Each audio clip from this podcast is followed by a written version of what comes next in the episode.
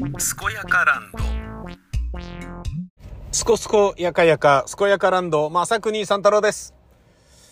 今日、えー、まあ、完全なるリフレッシュ休暇の、えー終焉を迎えるということにいたしまして、本日から、えー、まあ正確には明日から、えー、通常モードの1.5割増しで仕事をしますので、それで許してください。えー1.5割増しで仕事をしたとしても、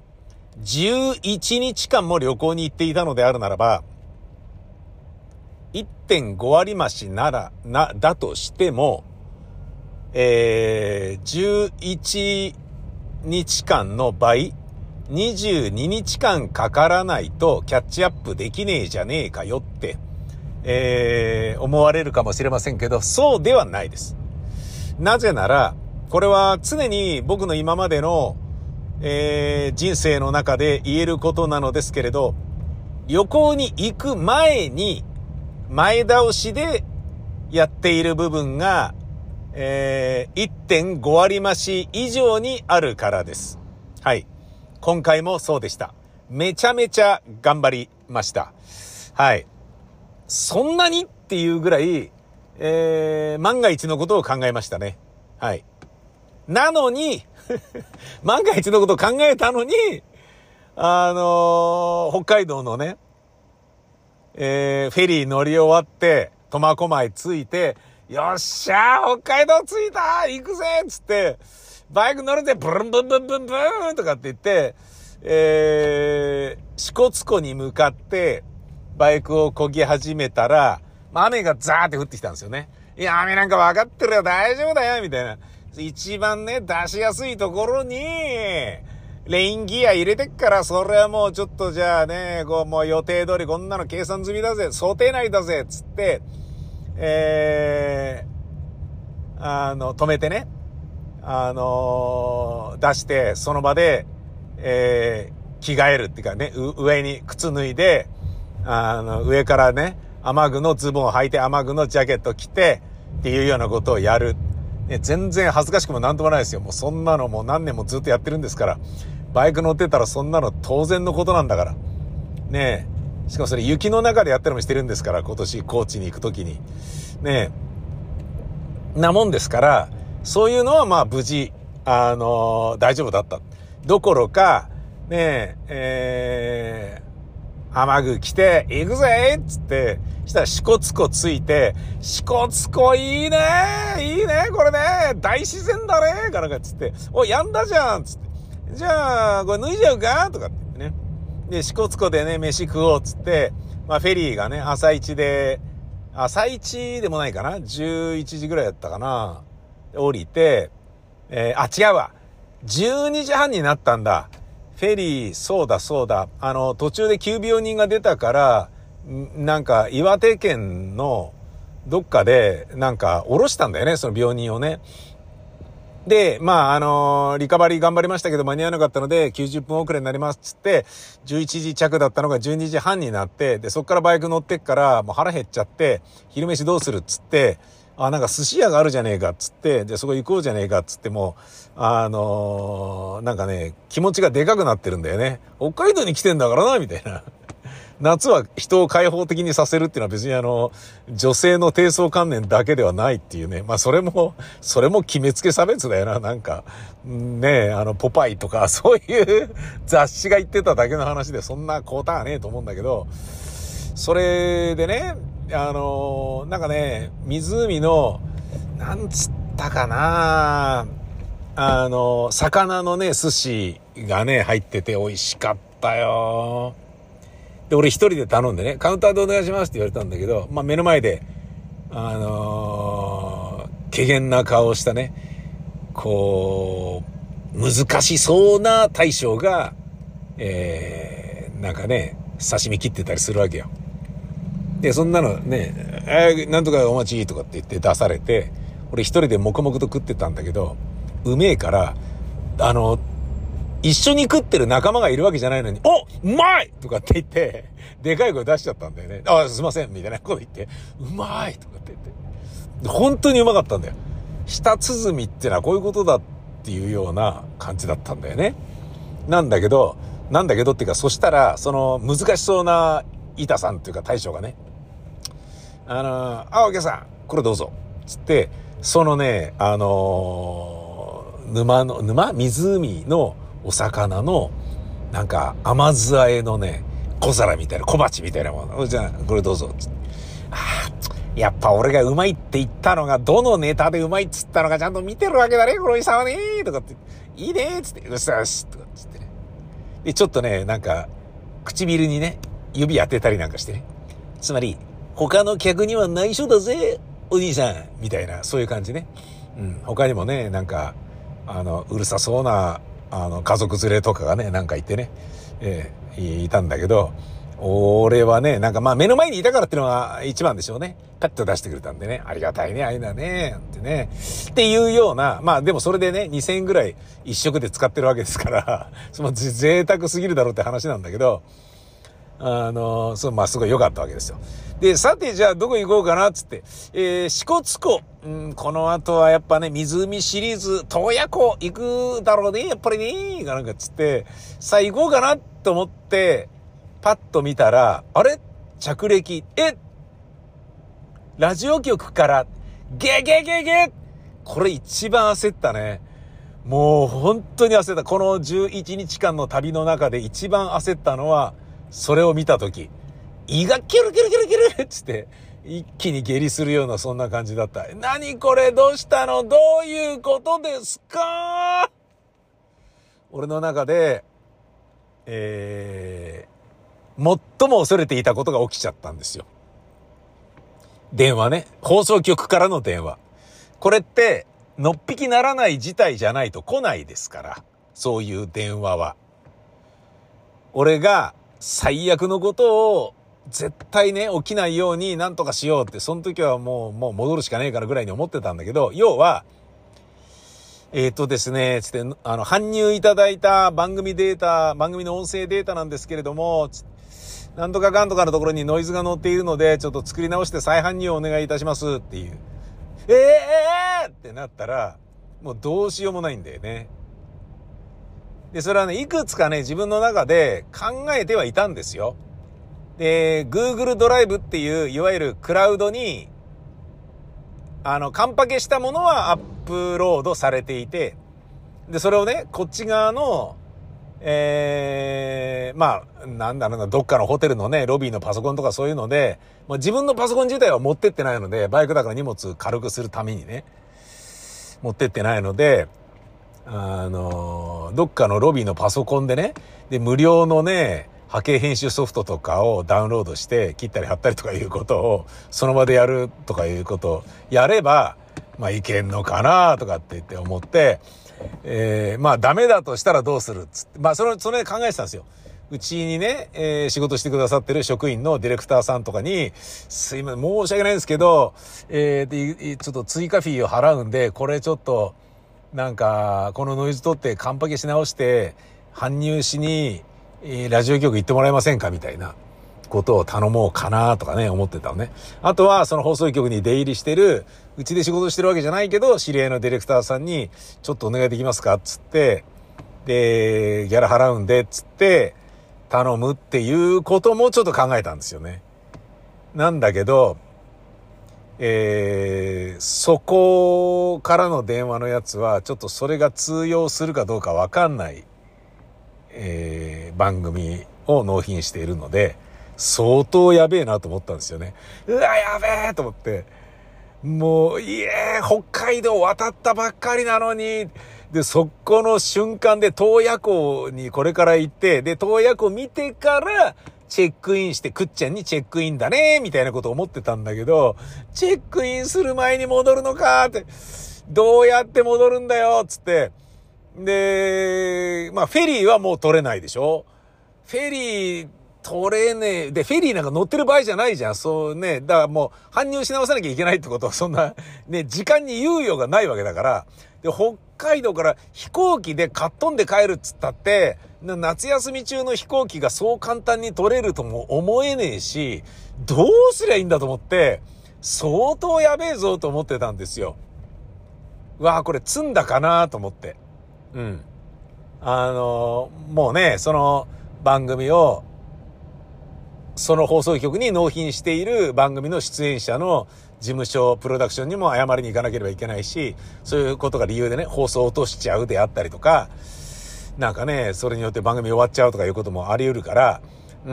ん、これはもうダメだな、みたいな。俺積んだかなみたいな感じで、うーん、まあいいか、みたいな。今までラジオディレクター自身も楽しかったからこれでいいかなみたいな。まあしょうがないかみたいな。これも人生だよみたいな。そんな感じでいたんだけど、えー、もうね、ある程度のことを覚悟した状態で、電話かけたんですけど、で、向こう出なかったんですよね。あれ出ねえなんだよと思ったら、メールが来てて、ん？メール？あ、電話通じなかったのでメールで、つって。あ、何？どういうこと？そんなにのっぴきならない事態でもねえってのかって思ったら、まあ、セーフだったんですよね。正確に言うとセーフだったんですよ。よかったーと思って。端的に言うとセーフだったんです。よかったよー本当によかったよーっていう。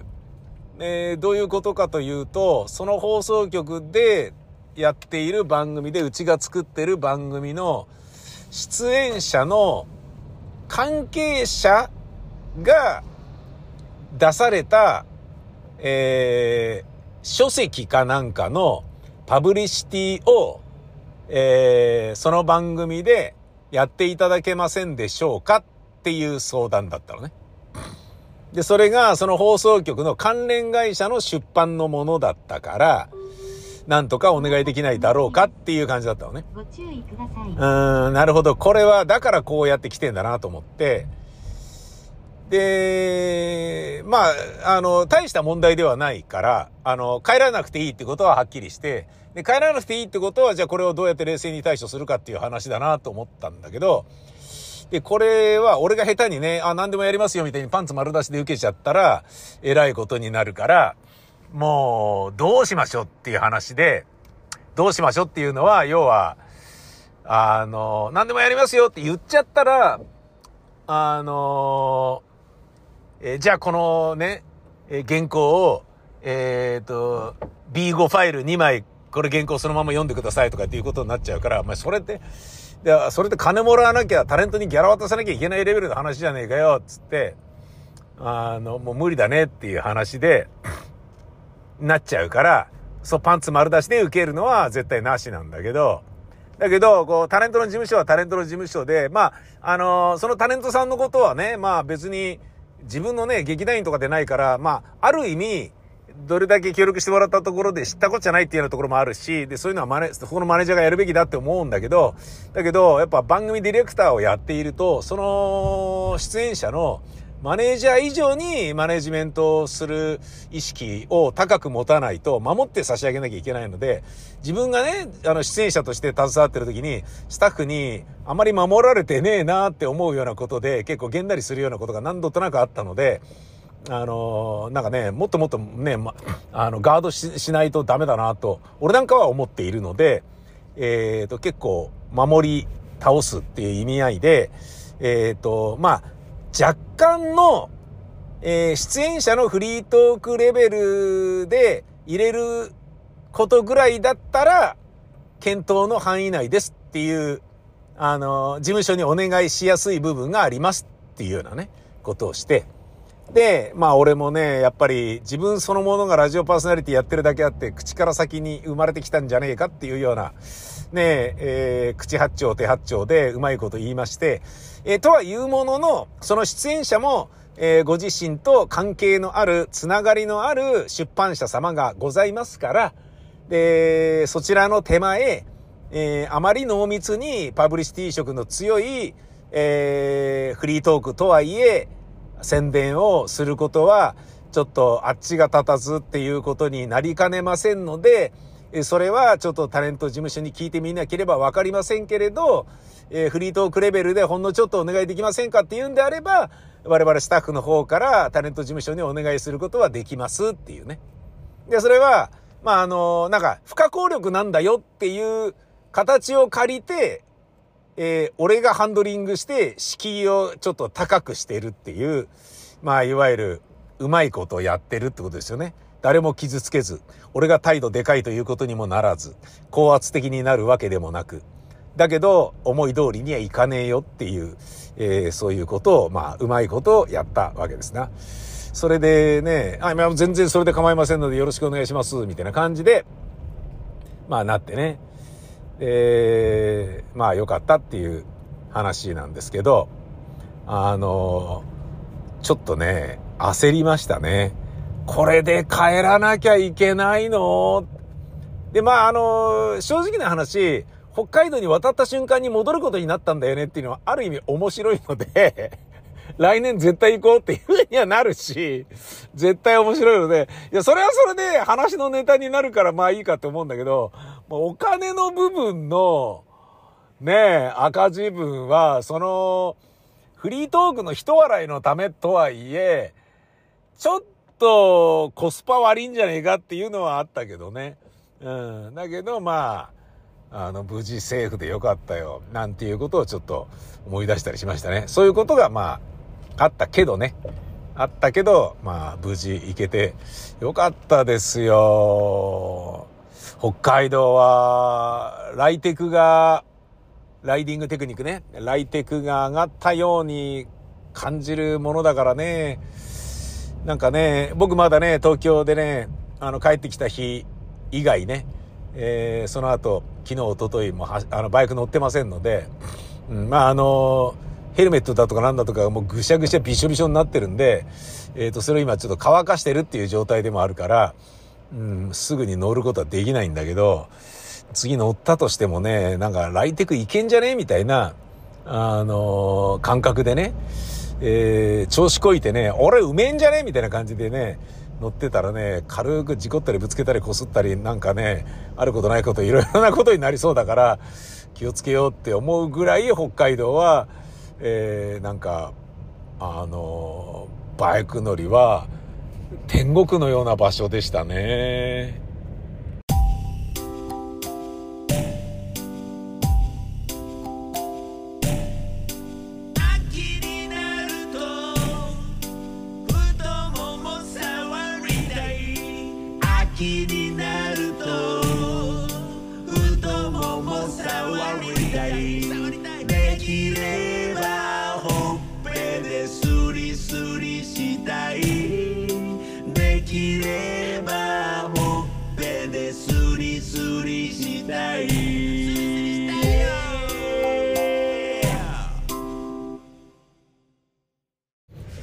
そして今日、えー、もういよいよあのお盆休みですから、あれちょっと待てよと思って、5月の下旬に、えー、身内が他界したので、これ、2本なんじゃねえかと思って、仏具屋さんに、あの、買いに行ったんですよね。あの、お盆の提灯を。で、お盆の提灯というのは、仏様がお盆に帰ってくる。で、帰ってくる時に目印となるように、あの、道に迷わないで帰ってこられるように用意するものらしいですね。で、えー、まあ、13日の朝に、えー、つけて、えー、15日の夜にしまうっていうことらしいんだよね。ああ、仏具屋さんに言わせると、そうなんですね、つって。じゃあ、まあ、買いますか、つって。ですけどね、お客さん、つって。お客さん、東京ですよね。あ、東京ですね、つって。東京のお盆って7月ですよ。え？あ、そうなの？つって、えー、そうですね、つって。えー、いや、そうなんですか？いや、そうですね、つって。え、過ぎちゃってますが、えー、過ぎてますね、つって。え、過ぎてるってことは、え、8月のお盆を、なんかね、2本としてやったりすることは仏に失礼ですかね。うーん、まあ失礼じゃないでしょうけれど、ちょっとわかんないですね、みたいな。え、ど、ど、どうすればいいですかねつって。お寺さんお決まりなんですよねあそうですね、檀家ですね、うちは。つうーん、そしたらやっぱり、お寺さんに聞いた方がいいんじゃないですかねつって。で、こういうね、こう、ちょっとあの、7月のあれはできなかったんですけど、どうでしょうみたいな。で、そっからなんじゃないですかつって、わかりました。つって。で、どの道、2本の場合は白い提灯らしいんだけど、2本じゃないお盆の時の盆提灯は別に柄があって構わないらしいので、その、まあ、2本以外で通年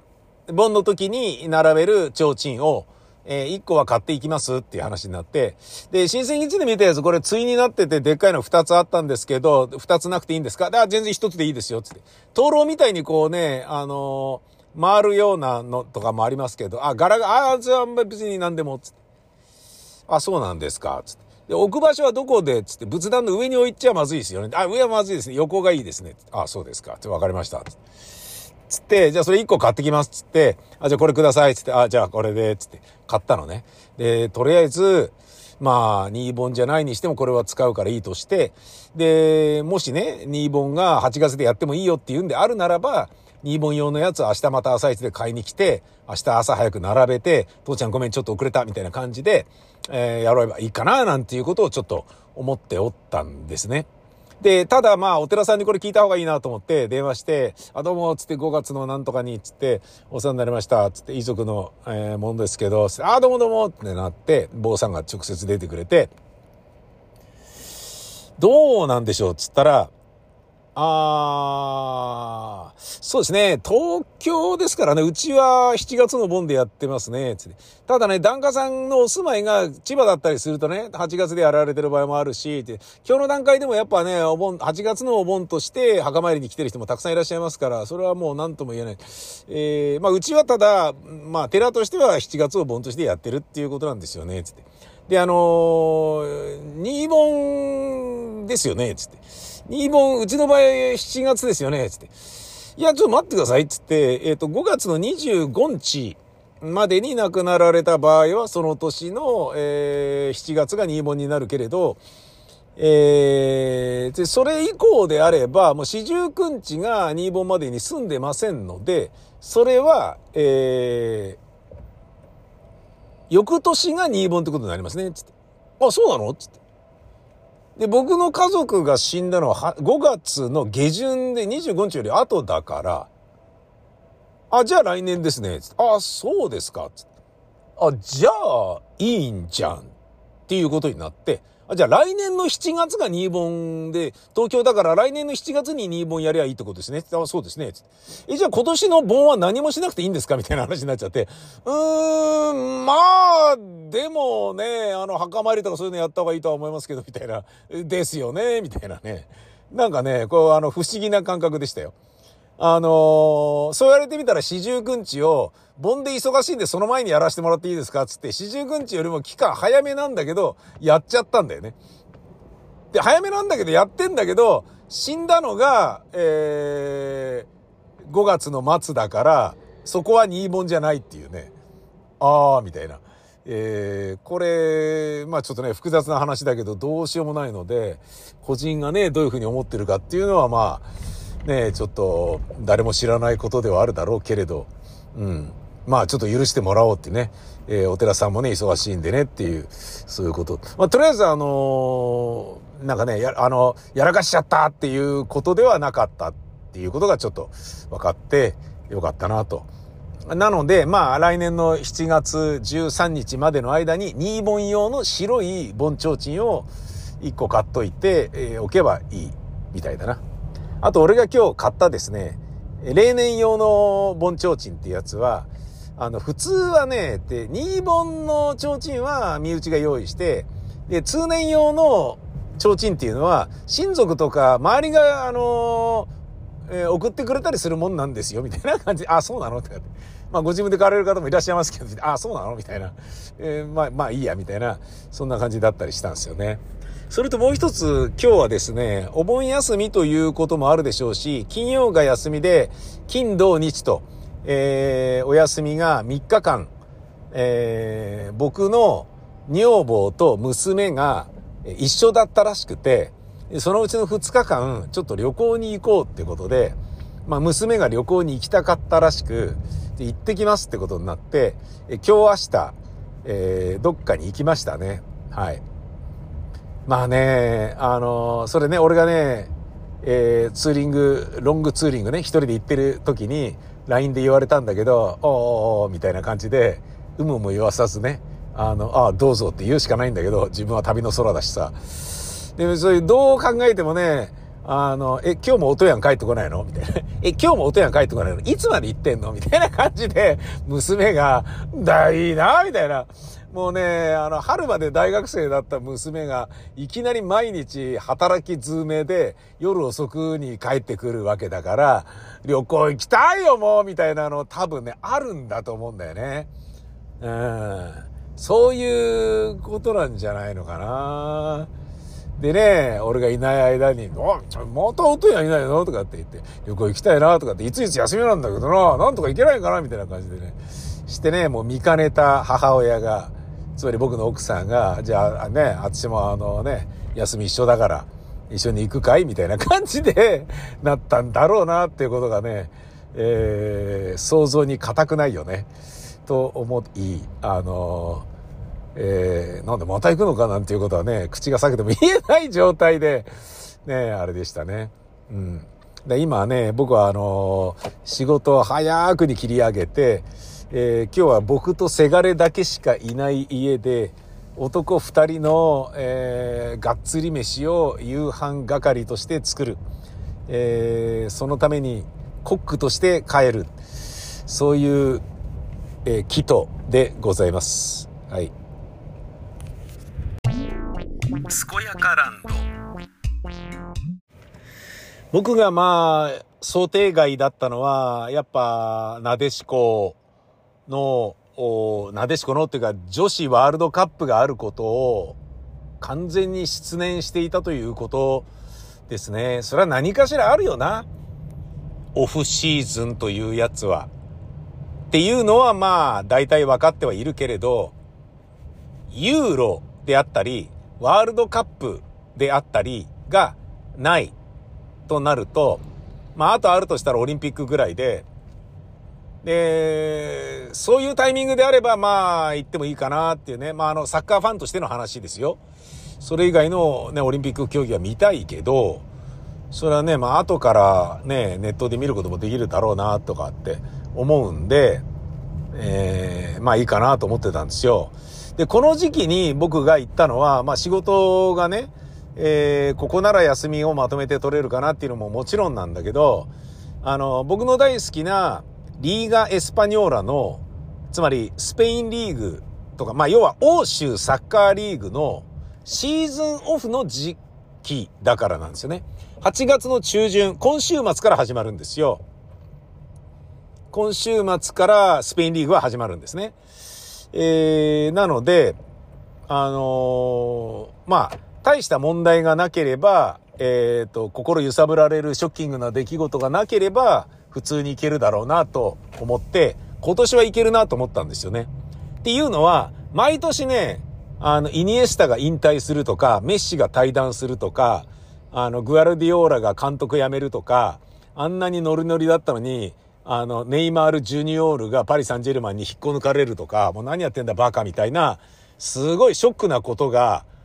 あって、なかなか夏はね、あの、結構涙、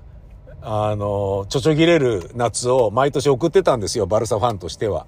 で、今年は何もねえだろうなって思ってたら、デンベレが移籍するっていう、え、何やってんの？デンボーズと思って、すげえショックで勘弁してよみたいなことがあったんだけど、まあ、デンベレぐらいだったらいいやみたいなところがあったんですけど、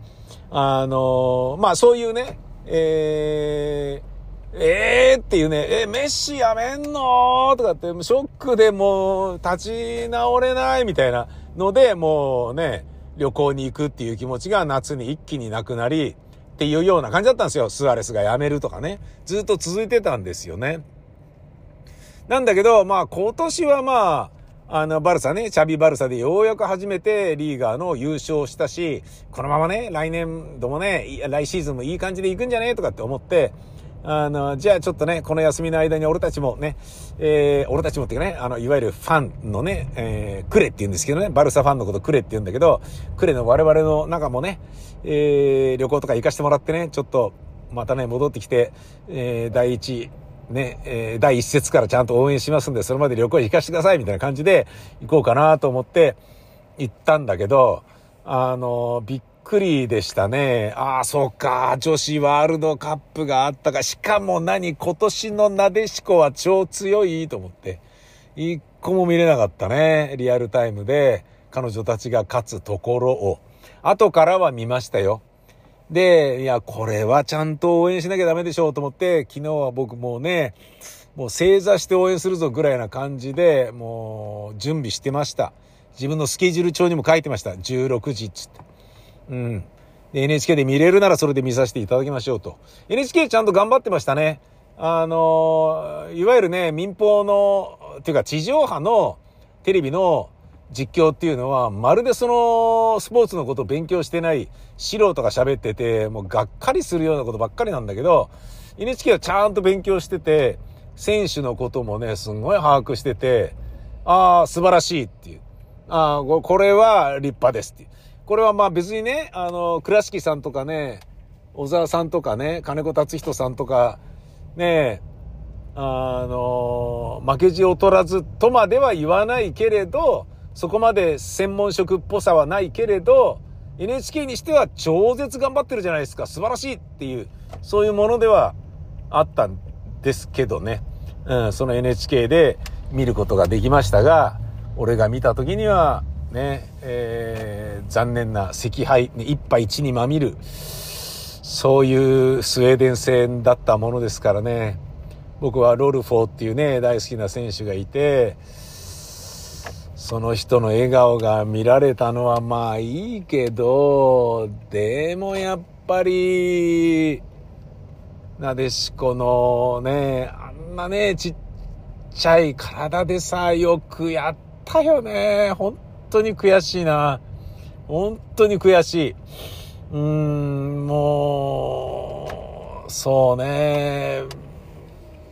決勝ぐらいはいけたんじゃねえかなと思うんだけど、スウェーデンががっつり対策してたね。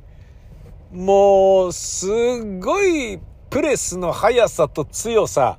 体格があるのにそれをガンガンに来る。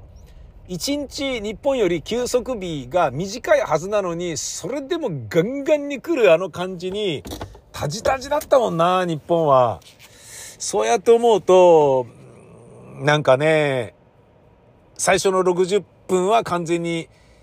あの、コントロールされてしまっていたんだよね。それはまあ、しょうがないとは思うけれど、うーん、なんかまあ、それだけがちょっとね、